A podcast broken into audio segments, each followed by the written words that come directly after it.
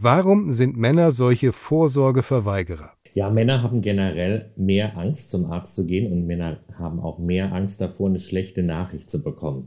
Während Frauen zum einen als Mütter schon gewohnt sind, Wunden zu verarzten und auch Blut ins Auge zu sehen und letztendlich da stark zu bleiben, sind ja Männer in der Arztpraxis besonders dann, wenn sie besonders kräftig wirken, die bei der ersten Nadel umfallen, wenn sie sie sehen oder wenn sie eingestochen wird bei der Blutabnahme. Das wissen Ärzte, das wissen Sprechstundenhilfen oder medizinische Assistentin.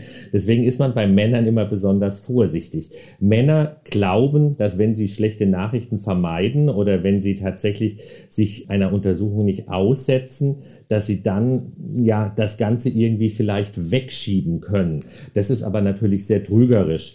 Also Männer sollten natürlich neben dem Kräftigen auch das Sensible haben und sensibel heißt auch auf den Körper hören und sich auch Untersuchungen stellen, die zunächst mal nicht so angenehm sind. Natürlich ist eine Untersuchung am Unterbauch, in dem Genitalbereich etwas, wo man sich dran gewöhnen muss. Aber Frauen sind daran gewöhnt. Sie gehen ja schon sehr frühzeitig zum Frauenarzt. Spätestens spätestens dann, wenn sie sich die Pille verschreiben lassen wollen. Also Frauen trainieren das langfristig zum Arzt zu gehen, während Männer eher die Ärzteverweigerer sind oder Vermeider sind. Und das kann durchaus gefährlich werden. Frauenärztinnen und Ärzte gibt es in jedem größeren Dorf. Einen Männerarzt finde ich in unserem Telefonbuch jedenfalls nicht. Ist das auch ein Grund, dass viele Männer nicht zur Vorsorge gehen?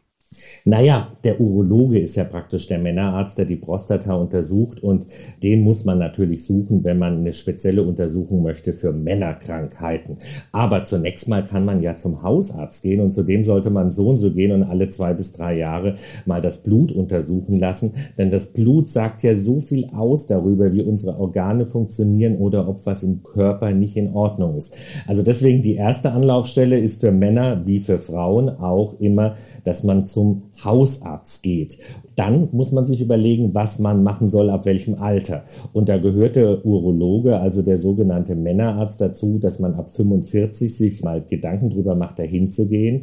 Wenn man in der Familie Prostataerkrankungen hat, sogar Krebs, dann sollte man als Mann unbedingt eher frühzeitig als zu spät hingehen.